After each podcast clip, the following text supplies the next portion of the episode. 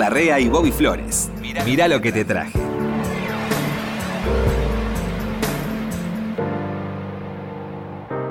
Flores, tanto tiempo. ¿Cómo le va, Tito? Flores, hace como una semana. Sí, sí, que... ¿Venís siempre por acá? No, vine a sacarme una foto con su baldosa, Héctor. Me saqué una foto con su baldosa y, y la estoy vendiendo en el interior y la de la de Cacho también. Era de Cacho también. Y yo pedí que me hagan cuando tenga 80 como ustedes, como US, Podemos hacer una cosa. Hacemos réplicas sí, de la baldosa. de baldosa y No. que es la, la original. Yo quiero que me hagan una bajada de cordón. Una bajada de cordón. Bajada de cordón Bobby Flores.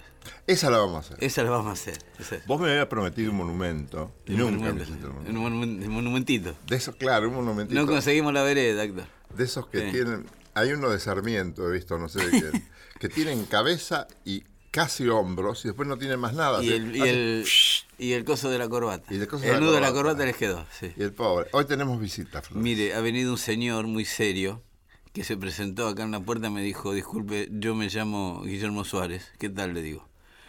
Vengo a ver al señor Héctor Larrea porque yo soy legislador de la ciudad. ¿Cómo es? Lo, lo- lo primero que dije fue, Héctor no fue. Me dijo, no, no. Y él nos va a explicar ahora que vino. ¿Cómo anda, Guillermo? ¿Qué haces, Bien, ¿cómo Guillermo? andan? ¿Bien? Bienvenido, Guillermo, viejo. No, lo primero que quería venir para mostrarles. Yo un día me encontré manejando en el auto y escuchando el programa. Este. Mira lo que te traje. Ah, mire usted. Este programa, Flores. Sí, sí, Sí. Él era el que escuchaba, mire, no me lo imaginaba así yo. Después descubrí que lo podía seguir por internet Sí. y poder verlo eh, los videos. Bueno, las ventajas de, de la computadora, ¿no? Sí. Del mundo que tenemos hoy. Sí, que no, no hace falta estar presente en el momento que sucede la emisión, sino que uno lo puede ver en el momento que tiene tiempo. Y honestamente, eh, me encantó el programa. O sea, encontré dos próceres de la difusión de la música. Me gusta, estos legisladores ¿Eh? me gustan mucho a mí. Lo voy a votar. Anóteme el nombre acá que lo vamos a votar. Yo, por ejemplo, en mi auto, la única radio que tengo sintonizada es Beatbox. Sí. Y después empecé, agregué FM Nacional. Son las únicas dos que Muy tengo. bien, Muy bien, muy bien. Escucho música en el auto. ¿Le gusta Muchas la música a usted, Mucho, sí. ¿De dónde es usted? Yo de acá de Capital. Es de Capital, claro, Sí. porteño. ¿Y qué le gusta? ¿El tango, el rock? el- Mirá, yo fui variando mucho el gusto y ampliándolo cada vez es un más. tipo joven el legi- el legislador. No, tengo ca- eh, 49 años. ya. No. Eh, pibe para nosotros. Eh, ¿Para mí? me gusta mucho la música, para decirlo, la música negra de la década del 60. Ah, creciste con el soul y todo eso. Exactamente. Mucho, claro. mucho. Barry White. No, Barry White es de lo que menos me gusta. Ah, mire, agarra para el lado de Marvin Gaye usted. Sí, es un poquito de todo. Eh, Stevie Wonder. Stevie Wonder me gusta, me gusta mucho el blues, Muddy Water. Ah, el blues, claro. Eh, pero también me gusta mucho el tango, el rock. eh, y con, a medida que pasa el tiempo, uno cuando Sí. es más chico tiene como algunos referentes y pasan los años. Y, a ver, hoy vale más, por ejemplo, Pescado Rabioso que Papo Blues. ¿Sí? Eh, comparado a cuando yo era chico, valía más. eh, Papo que- Charlie. Sí, ah, claro, sí, sí, puede ser. como que está más revalorizado y uno los escucha. Está bien. Y está bien. tiene otra complejidad. Muy bien, Ese es el legislador sabe. tiempo. Ese es el legislador sabe. tiempo, ¿no? Que, se, que va poniendo las cosas en distintos lugar. lugares. Sí. Es como que dejan de ser bestseller Sí, y sí. se convierten en clásicos. Entiendo perfecto. Si yo lo entiendo, porque está muy claro. ¿Y qué vino a buscar acá? Ale? ¿Qué necesita usted No. del señor Héctor? A mí me parece que la lo que hacen ustedes en el programa es extraordinario, porque en realidad es como el reencuentro de dos generaciones, dos culturas, Mm. es lo que el conflicto que alguna vez tuvimos todos cuando éramos más chicos, de que a nosotros nos gustaba Con los mayores. determinada música y Sí. a nuestro papá nos, les gustaba otra. Claro. Eh, a mí me pasa a veces con mi sobrina que, por ejemplo, hace tres años atrás, yo escuchando la radio me decía, tío, ¿por qué escuchás toda música de viejo? Y ahora que tiene 18 años, me agarra y me dice, qué linda radio, entonces, ¿por qué no me, Muy bien. me decís cuál es? Está y cómo desde los 15 años hasta los 18 años Ha evolucionado. hay una evolución Sí, sí, en los sí. chicos. Y me parece que lo que hacen ustedes es genial porque en realidad desde diferentes épocas, diferentes escuchas, comparten Mm. De diferentes determinadas colores. joyas así. Muchas gracias por valorar eso. Así gracias. que vengo a traerle la distinción. Uh, Es, es lo que hemos querido hacer. que Otro premio más, sí. Entonces, este, la hacer. verdad. Legislatura de la Ciudad Autónoma de Buenos Aires declara ser de interés general de la Ciudad Autónoma de Buenos Aires al programa de radio Mirá lo que te traje. Muy bien, hacemos, hacemos partícipes al productor. Flores, a nuestros productores, Y a nuestros Dieguito, técnicos, Marina, muchas que ustedes emite Radio también. Nacional. ¿Sí? En diciembre de- del 2018, Muy bien. y aquí firma Omar About, About, About. diputado, About, sí. Guillermo Suárez, Alcalde, diputado, Francisco Quintana, vicepresidente primero, Juan Peña, Yan, es Juan, Juan. Juan, este, Eduardo Santamarina, Cristina García de Aurteneche, eh, ligeramente vasco el apellido, y Claudio Chingolani. Mire, Flores. Mire, qué lindo. Pero mire, Flores. Qué lindo, mire si me viera mi viejo con esto, no lo Qué podría creer. lindo, mire, mire. Muchas gracias. Y para no ser menos que la baldosa, también trajimos una placa para Qué el señor Héctor Larrea. Pero muchas gracias, che. Muy bien, este La legislatura de la Ciudad de Buenos Este Aires aplauso distingue. Ah, muy bien, muy bien. Muy bien, Héctor. Otra noche para no dormir con esto.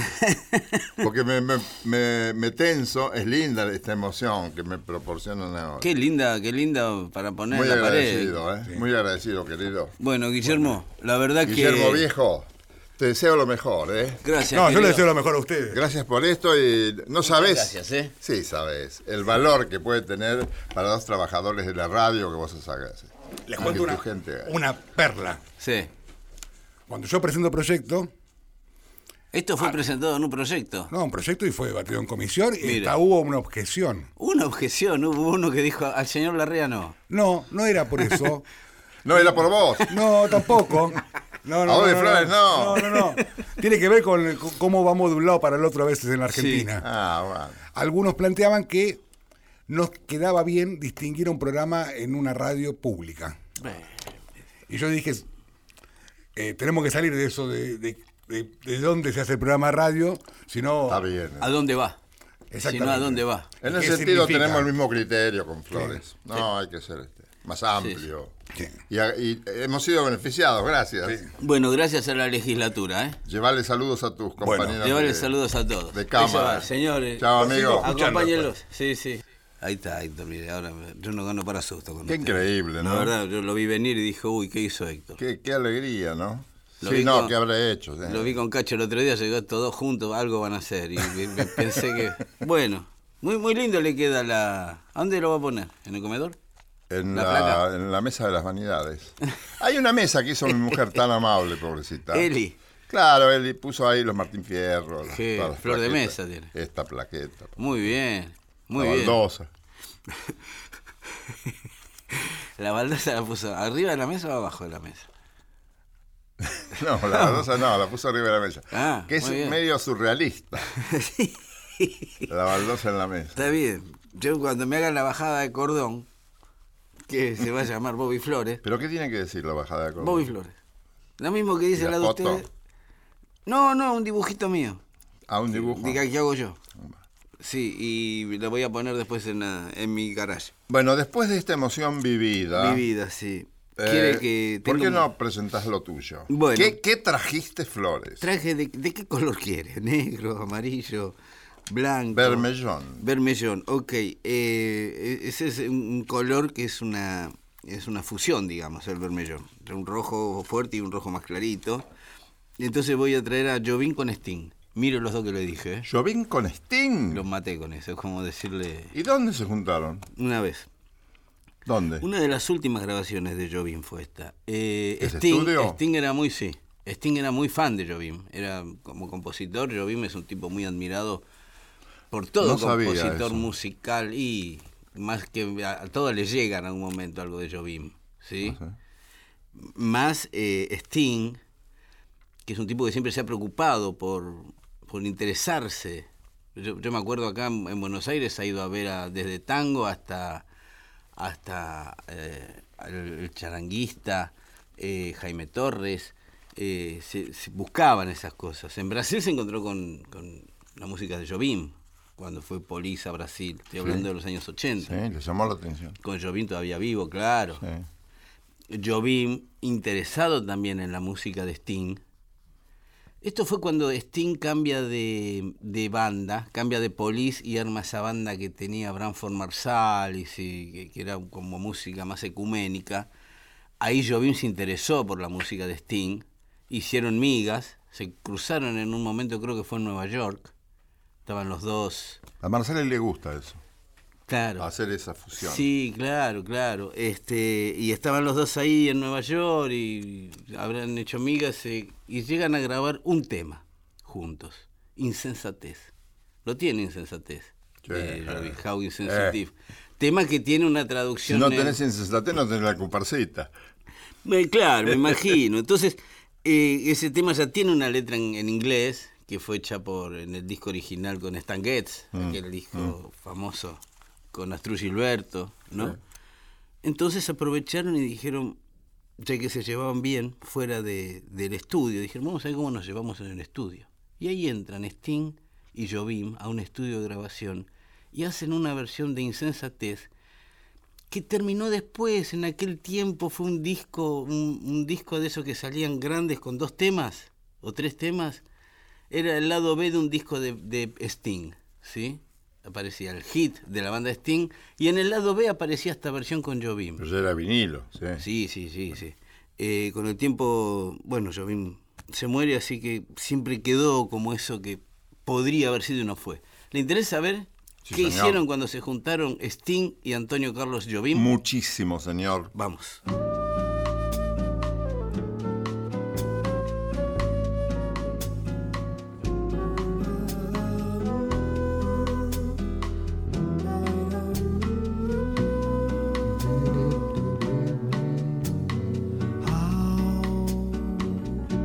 Insensitive.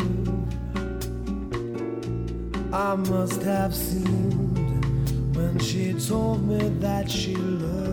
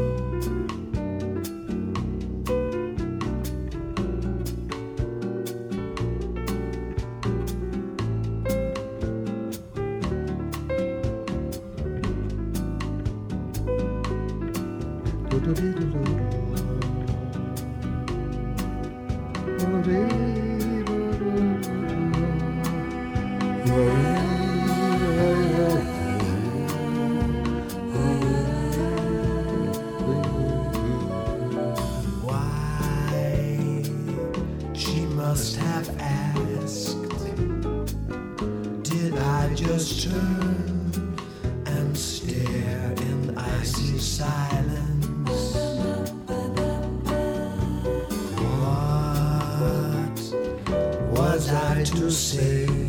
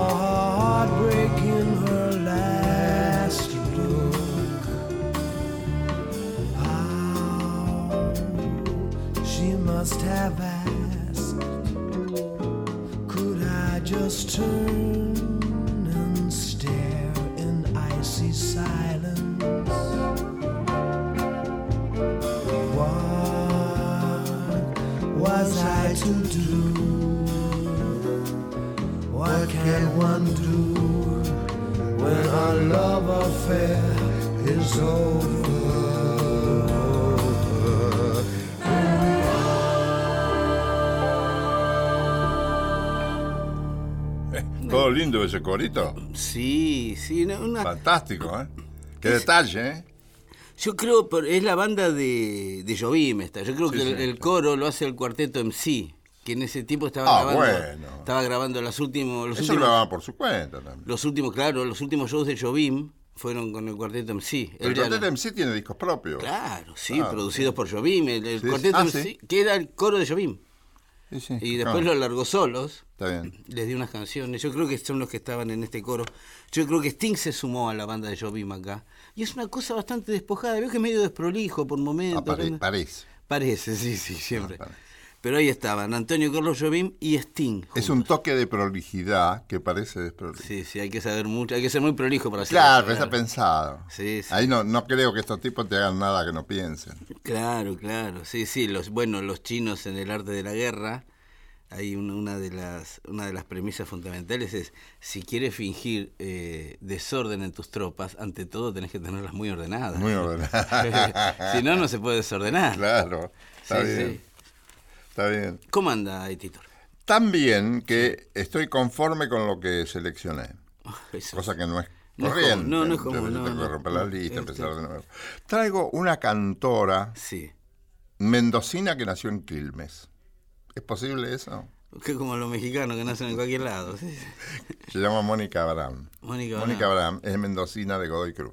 Yo escuchando el programa del Cholo González Castañón, Sí. estaba de visita, Gó- Gómez Castañón, perdón, Sí, me ¿qué equivoqué de gallego. ¿Qué dijo? No Gómez Castañón, yo dije. González Castañón. Ah. Digo, este, estaba Mónica Abraham de visita y dice, eh, yo nací de casualidad en Quilmes, Ah. porque mi papá venía porque tenía negocios de vinos, creo, Claro. y vino a hacer negocio y yo nací acá, pero enseguida nos volvimos, yo recién nacida, volví al lugar de donde legítimamente era, Sí. de Mendoza. Godoy Cruz en Mendoza. Godoy Cruz, qué lindo. Bien, Mónica Abraham es genuinamente cuyana en Ah. cuanto al canto. ¿Hay un canto cuyano? Sí. Ahora, si vos me decís cómo es el canto cuyano, No no, te lo voy a saber No, decir. Porque para saber qué es el canto cuyano, cómo es el salteño, cómo es este, lo de la- del sur de la provincia de Buenos Aires, cómo se canta en La Rioja, hay que escuchar. Es como, como dice Borges, es inexplicable como una música. La música no se puede explicar No. ni decir cantar bien. En una, ¿Qué es una voz cuyana? Yo sé lo que es, pero no sé verbalizarlo. No, no la distingue enseguida, sí, sí, Ahora vas sabe. a escuchar una voz, Mm. Mónica Abraham, que tiene corazón cuyano, sangre cuyana, y no importa que haya nacido leja- lejos de Godoy Cruz, porque enseguida volvió y además estaban todas las ondas artísticas uniditas a ella la desde que nació. Estuvo bendecida por eso, digo. Estuve bendecida siempre. Ahora que es una chica adulta, yo te traigo una, una, una música que es muy linda y que se llama Guitarrero, Cuyano y Cantor. Y aquí, mi querido Bobby, Sí. está Cuyo, con Mónica Abraham. ¿Querés escucharlo? Claro, cómo no. Dale.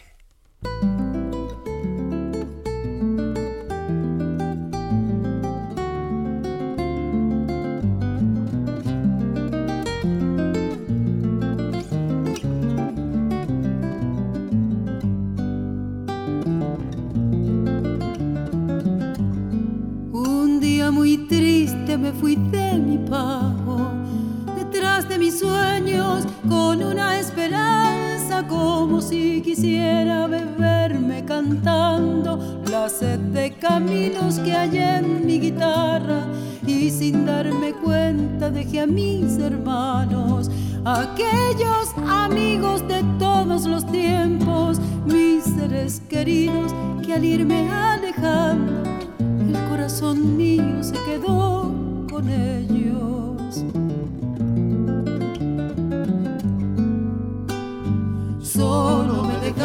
Solo, solo pensando en volver. Dime corazón, ¿por qué no has querido acompañarme? Si tú eres lo mismo que yo, corazón, guitarrero, cuyano y cantor.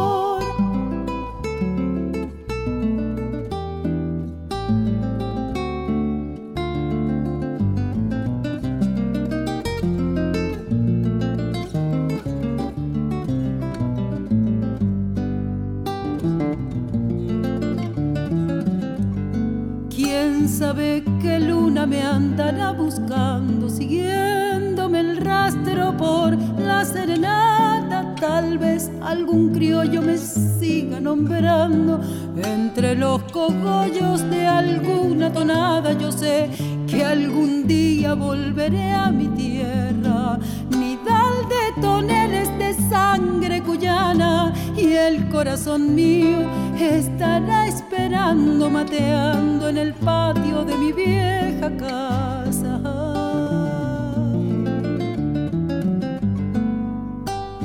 Solo me dejaste solo, solo pensando en volver. Dime corazón, ¿por qué no ha querido acompañarme? Si tú eres lo mismo yo, corazón, guitarrero, cuyano y.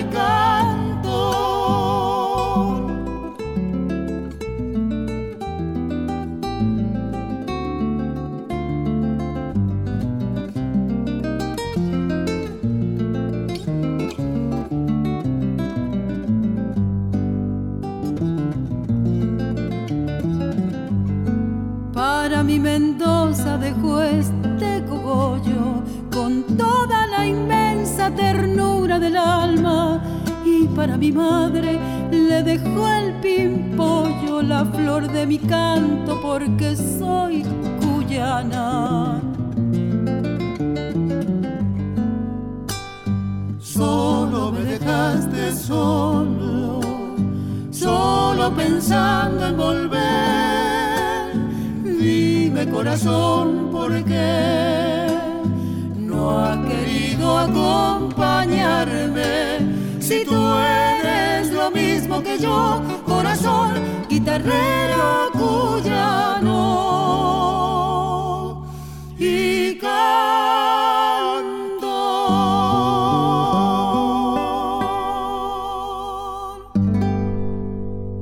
Es más, si alguien que no es cuyano quiere imitar a un cuyano en la Y, no le va a No va a salir. Esa gracia que tienen para decir soy cuyano, cuyano. Sí, sí, esa- no la. Y. Si querés imitar a un cordobés en la Y, no te va a salir. Y además va a ser diferente el de Córdoba capital y el de un El de lugar del Cuarto, interior de sí. Córdoba. El otro día Marcelo Simón, que no me acuerdo de dónde es Marcelo, es del interior de Córdoba, este, y todavía tiene algunos yo así, esa, Eh. esa, eh, esa, esa Y eh, mojadita, ¿no? Sí. Que no es la Y del- de los tipos de la provincia de Buenos Aires no. ni de la capital federal. Es otra Y. Bueno, ese es un ejemplo nada más. Sí. En todo. ¿Cómo se toca la guitarra cuyana? No lo sé. Se afina diferente. Se afina diferente, se toca Sí, diferente. El, el cuyano es tan particular como cualquiera de las otras regiones. Por eso, para saber cómo es tal música, lo que te recomiendo es que la escuches. Como siempre. Es lo único que hay que hacer. Como siempre. sí. Bueno, eh, le interesa, hace un ratito hablábamos aquí con el señor legislador que ha venido a traerle la plaqueta que usted va a poner en la mesa al lado de la baldosa Sí. y hablábamos de la música negra, ¿sí? la música negra, Sí. la música de raíz afroamericana, siempre hay alguien nuevo. Le traje uno nuevo, 23 años, que hace dos años yo estaba en estaba allá, estaba en Nueva York y Pero apareció... vos vivís paseando. Vos también, Eh, nunca un Hace museo. dos años, no, no. Hace, bueno, sí, sí, voy al, he ido al de, ¿sabe cuál fue? Muy lindo, al de Ciencias Naturales, el de la NASA. Muy lindo ese museo para visitar. Eh, bueno, salgo del museo y me encuentro carteles de un muchacho, Galant, como Roberto Galán, pero con T al final. Galant. Galant. Muchacho que, la verdad, cuando lo vi en el cartel no me dijo nada. Paso por la puerta del teatro donde iba a estar, estaba lleno de gente para sacar entradas. Era como, era como el, artista del momento, ¿sí? Estoy hablando hace dos años atrás. Aparecen los discos de Gallant y pega un estirón el tipo, se convierte en estrella, con un disco solo, ¿sí? Ahora va por el segundo. Tanto, tanto ruido hizo ese primer disco que lo lleva de gira a Europa. Un tipo con 12 canciones nada más. Sí. Lo piden de Europa. En Europa graba con Seal, eh, uno de los artistas soul más importantes de, de- de Londres. ¿sí? Eh, en fin, este muchacho está haciendo una carrera hasta ahora descomunal. Hasta ahora va por el segundo disco recién acaba de aparecer, ¿sí? Le interesa que hace este Gallant, que es un pibe que a contramarcha de lo que habitualmente pasa ahora, este pibe sí se hizo en la iglesia. Este pibe sí salió del coro de la iglesia, como salían los viejos ¿Del gospel? músicos de soul, claro Ajá. tiene mucho arreglo gospel, pero es un chico que ha escuchado a los Clash y ha escuchado, sí, Claro. Y 20 es años un tiene. valor ese, es un valor. Sí, sí, sí. Valor agregado. Es un valor agregado que tiene un pibe de 20 años de ahora, ¿sí? Que creció directamente escuchando eso. Con ya. la polenta de los 20 años. Con la polenta. ¿Le interesa Garland? claro, hombre. Esto se llama Weight in Gold, Mi peso en oro, y es eh, lo que sería el primer éxito de Gallant. Dale.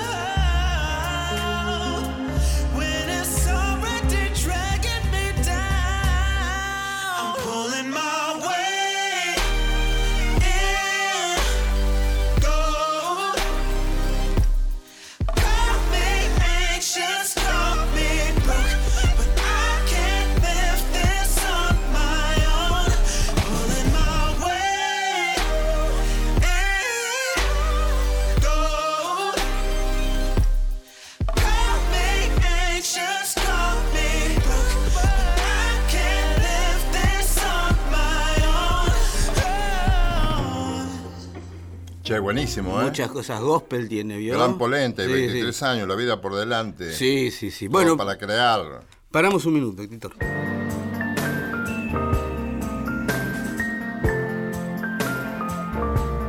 Héctor Larrea y Bobby Flores. Mirá lo que te traje.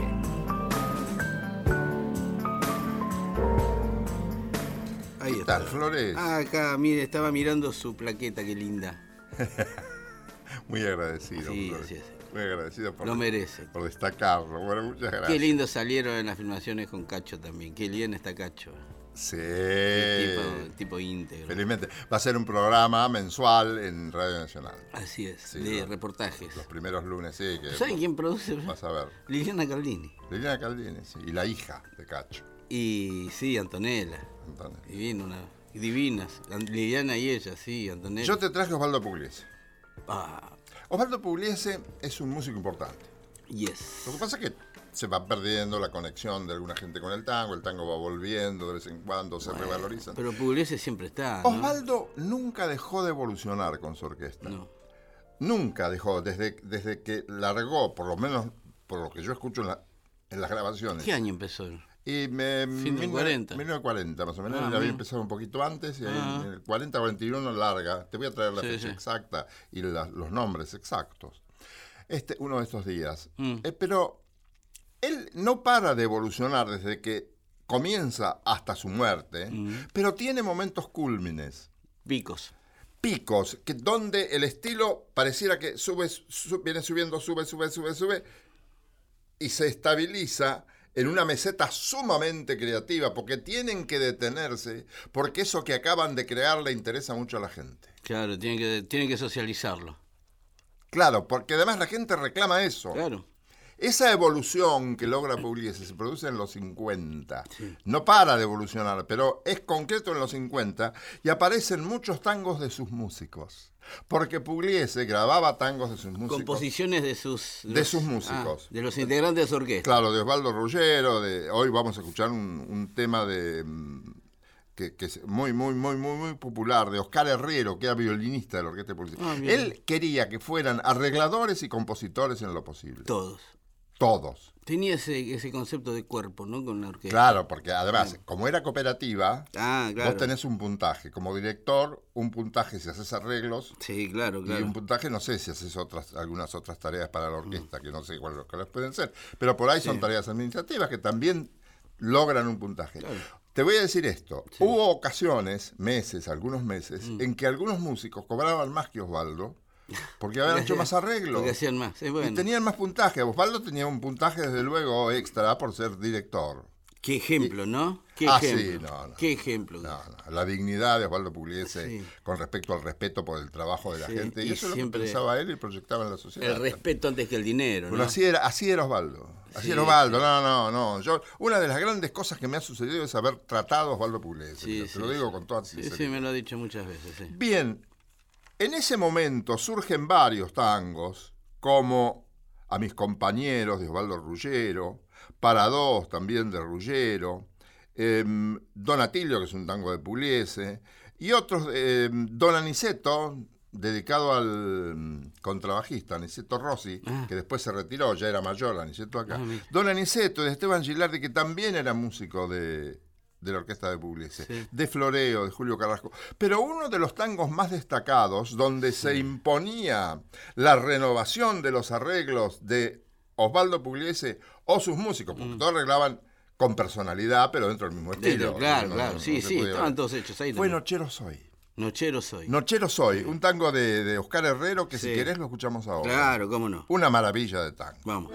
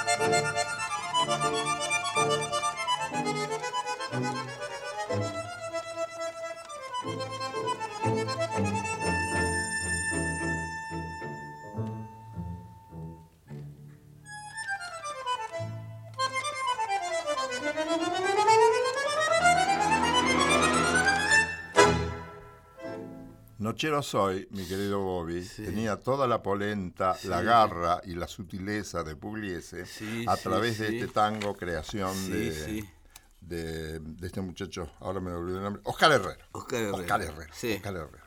Arreglo de Oscar Herrero y la presencia de Oscar Herrero, el violinista de la orquesta, y la polenta que todo el mundo ponía para hacer cada cosa allí. Claro, claro, claro. También tenían el apoyo que da el compañerismo, ¿no? De, Eran muy compañeros. Que quiero decir, si uno trae un tema de uno que nadie sabe quién es, bueno, está, No, eran muy compañeros. ¿no? este es de este muchacho, vamos a... Sí, no, no. Ponían un, compañero de grupo era un compañero de trabajo Sí. y era de la familia. Claro. Está muy bien, está muy bien eso. Bueno, sigo, Héctor, seguimos. Métale flores. Gregory Estamos en lo mejor. Isaacs. Gregory Isaacs, ¿sí? Jamaiquino. Pre-Bob Marley. Usted sabe que yo estoy muy interesado en, Pre esa, Bob Marley. en esa música jamaiquina que es la que generó lo que después hiciera Bob Marley, el reggae y todo eso, ¿sí? Eh, Gregory Isaacs es un muchacho que de la Jamaica pobre, digamos. Quiero decir, el músico jamaiquino empezó a ganar un dinero importante después que el reggae se impuso en el panorama internacional y todo eso, ¿no? A través de Bob Marley, Peter Tosh y toda esa camada de músicos, ¿sí? Gregory es de antes. Gregory era un músico jamaiquino de consumo interno, que con el tiempo, cuando todos ya conocimos fuera de Jamaica a Bob Marley y a Peter Tosh y toda esa camada, empezamos a interesarnos y ahí aparecía el nombre de Gregory Isaacs, que hacía una música reggae, pero muy consumo interno, muy para el, para el pequeño gueto. Todavía no llenaban estadios ni nada de eso, todavía eran músicos de salón de baile, digamos. Ajá. ¿Sí? ¿Me explico? Sí, claro. Quiero decir, no era una música arreglada, se grababa en estudios muy humildes, se escuchaban en aparatos muy humildes, eh, entonces quizás la calidad que uno escucha en los discos que vinieron después del reggae no sea esta, y es justamente lo que lo hace valioso a estas músicas. ¿Le interesa conocer algo de Gregory Isaacs? Sí, señor. Esto es un tema muy famoso, es el más famoso de él. Se hizo famoso porque después hicieron versiones de esta canción Simply Red, un montón de bandas inglesas muy famosas en los 80 y los 90 agarraron la música de Gregory Isaacs y la grabaron Power, ¿no? Esto es lo original. Power. Se llama Night Nurse, Dale, enfermera de noche. dale.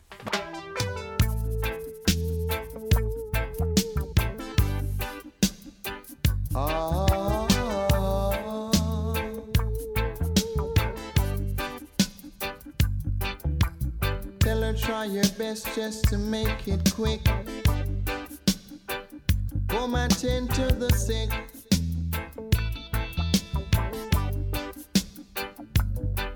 Cause there must be something she can do. This heart is broken in two.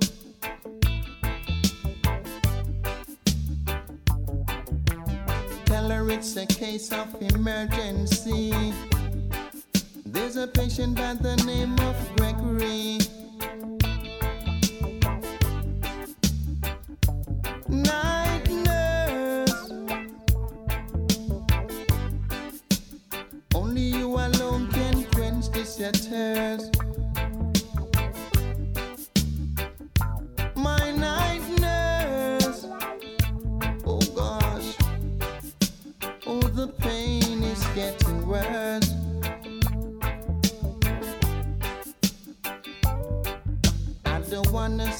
I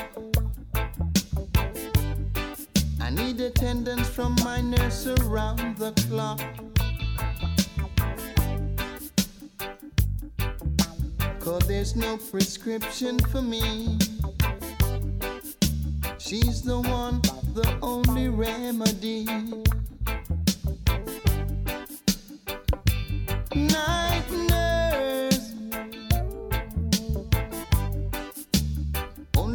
alone can quench this your thirst. My night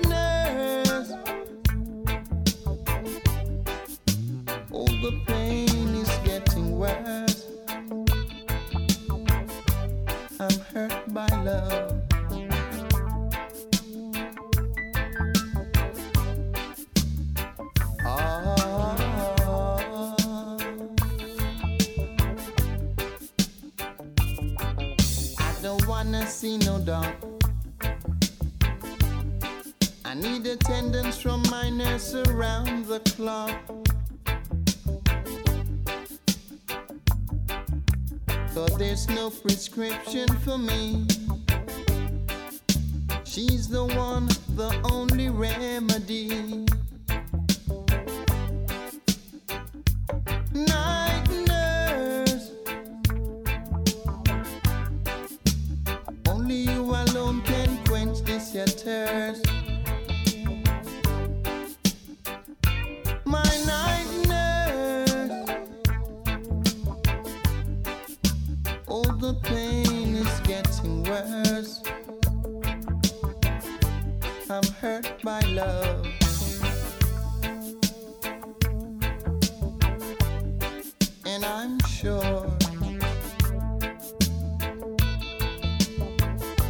No doctor can cure.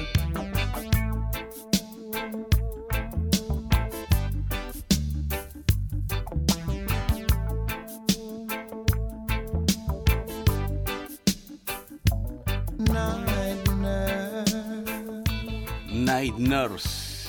Enfermera de noche.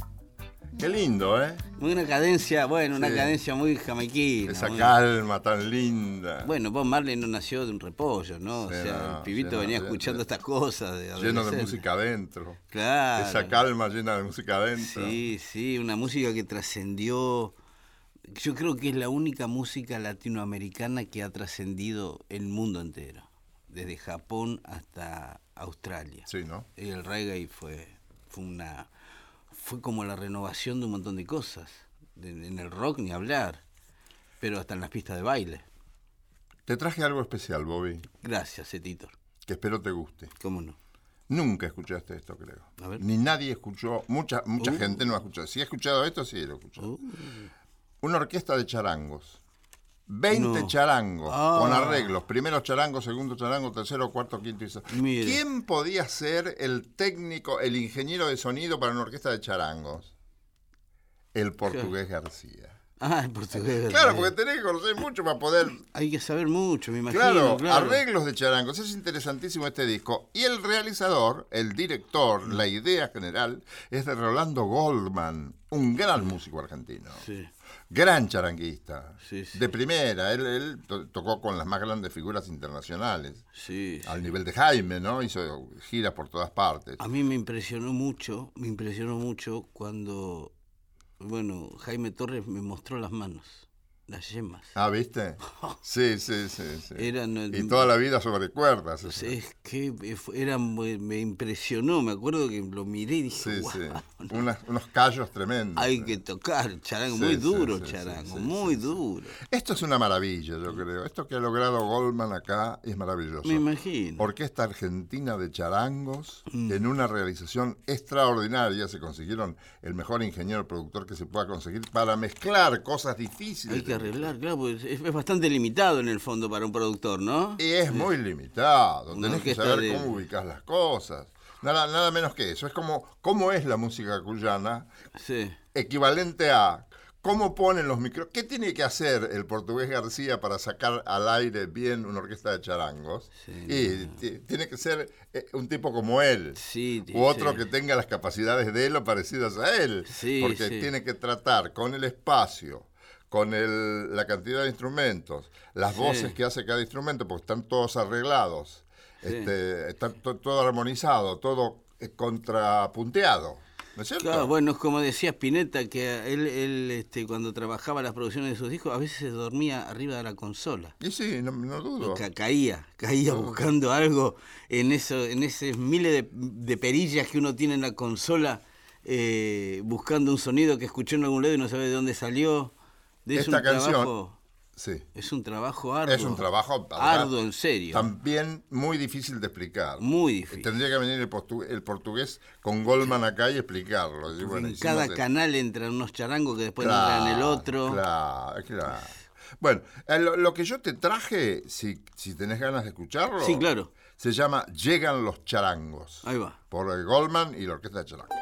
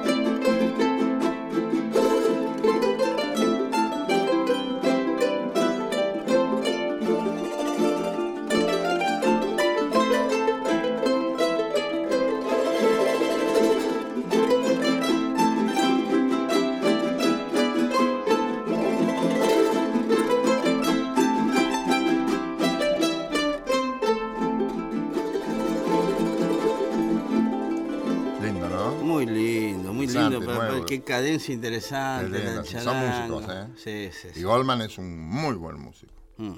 Y los pibes, hay mujeres también en, en el grupo. Claro, me chicas, hay como cinco o seis Me chicas. gustaría dentro verle la mano a la- las charanguistas. Sí, sí, sí. Me sí. gustaría verle las manos. Qué personal todo eso, ¿no? Sí.